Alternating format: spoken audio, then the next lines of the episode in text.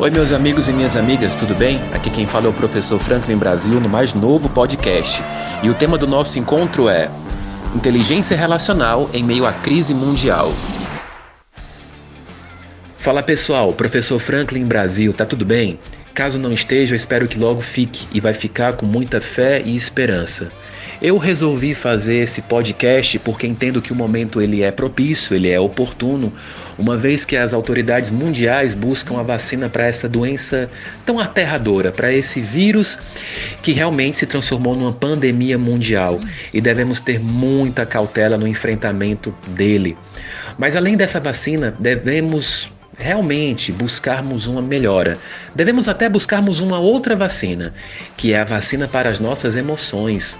Observo que com o passar dos anos os nossos coeficientes emocionais eles estão deficientes. Nós desenvolvemos cognitivamente, mas emocionalmente, como eu sempre faço questão de dizer, nós somos barquinhos à deriva no oceano revolto e o resultado estamos naufragando e por causa desse naufrágio nós estamos ficando ansiosos e depressivos. E nesse instante da humanidade nunca foi tão importante desenvolvermos a nossa nossa saúde emocional. Então, nesse podcast, eu vou aqui passar para vocês algumas dicas que eu não acho nem relevante nem fundamental, mas sim essencial. E essencial tem a ver com a vida, tá certo? Então, a primeira dica é: não perca a sua fé, tampouco a sua esperança. Fé e esperança não são ferramentas de loucos, de malucos, muito pelo contrário, pertencem a homens e mulheres inteligentes e com muito discernimento. Fé e esperança não são devaneios. Fé e esperança pertencem a pessoas que estão estudando, que estão na busca pela vacina, pela cura desse mal que está assolando a humanidade. Então nunca perca. Estejam sempre com elas. Por favor, falem sempre delas. Tornem as mantras da sua vida. Todos os dias repitas no seu no seu inconsciente, aliás, no seu consciente, eu tenho fé e eu tenho esperança, OK? A dica número 2.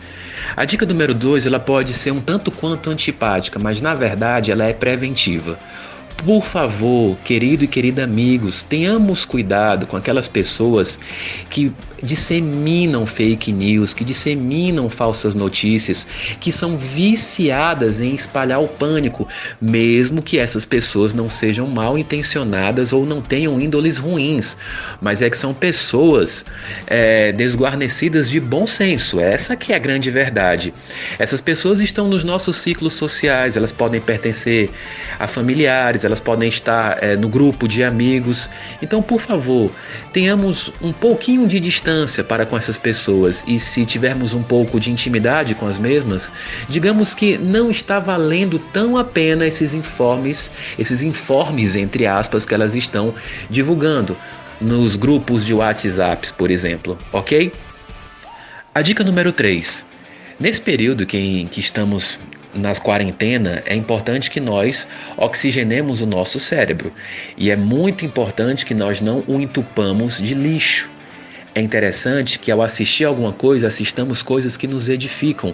Como eu falei na dica anterior, as pessoas estão disseminando muito fake news e muitas notícias aterradoras, e é importante que nós façamos o contrabalanço disso com coisas boas. Então, sim, assista aquela série que você deixou engavetada, ou mesmo aquele filme, ou então aquele documentário que fala sobre Deus, sobre Jesus, sobre Moisés, sobre Buda, aquilo que vai te edificar, tá certo? Edifique a sua mente uma oficina, uma mente, uma mente ociosa, ela é a oficina do diabo. Temos muito cuidado de, com isso, tá certo? A dica número 4. Trabalhemos o nosso corpo.